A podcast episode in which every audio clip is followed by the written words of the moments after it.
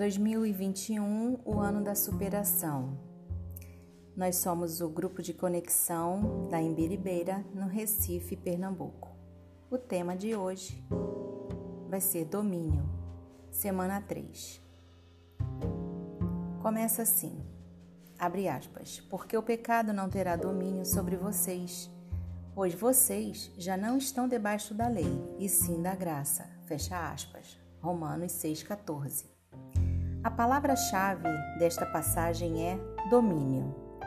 Se aqui o apóstolo Paulo diz que o pecado não terá domínio, significa que algum dia ele já teve esse domínio sobre nós. Mas a vontade boa, perfeita e agradável de Deus para nós é que isso não volte a acontecer jamais, porque estamos debaixo da graça. O problema não são as ações pecaminosas. As ações em si já foram perdoadas. O problema é que o diabo usa o pecado para tentar ter domínio sobre nossas vidas. Ele sabe que estamos debaixo da graça, mas ele tenta ocultar as coisas, lutando para não deixar que entendamos a realidade de quem somos em Cristo. É desse modo que ele tenta colocar uma rédea sobre nossas vidas para nos controlar essa rédea é justamente o pecado. Nós não somos mais pecadores, mas precisamos exercitar metanoia, que é o arrependimento, a mudança de mente. Esse é o ponto fundamental para obtermos vitória sobre o pecado. Devemos olhar para o Senhor para que o Espírito Santo nos ajude, nos capacite e não caiamos nas armadilhas do inimigo.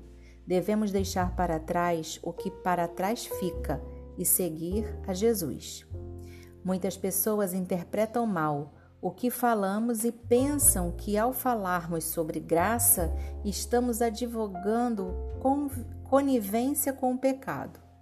Mas o que dá força ao pecado não é a graça, e sim a lei.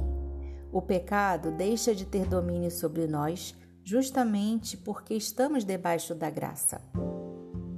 Precisamos nos entregar aos princípios bíblicos da fé e da graça, entendendo que não é pelos nossos méritos, pela nossa força ou nosso esforço que nos livramos do pecado, mas é porque nos rendemos a Deus e entregamos nossa vida para Ele.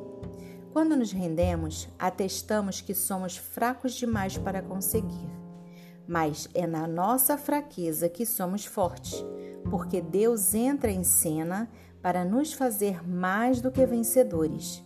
É quando reconhecemos que precisamos de Deus, de Jesus, da operação do Espírito Santo em nós, de graça superabundante, que ele nos fortalece para que o pecado não tenha domínio sobre nós.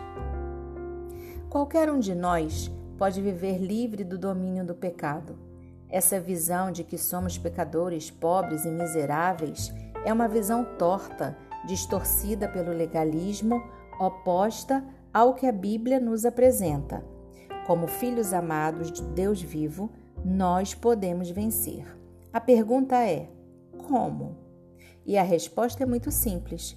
Precisamos nos render a Deus, reconhecendo que Ele e somente Ele pode nos ajudar. Somos servos da justiça.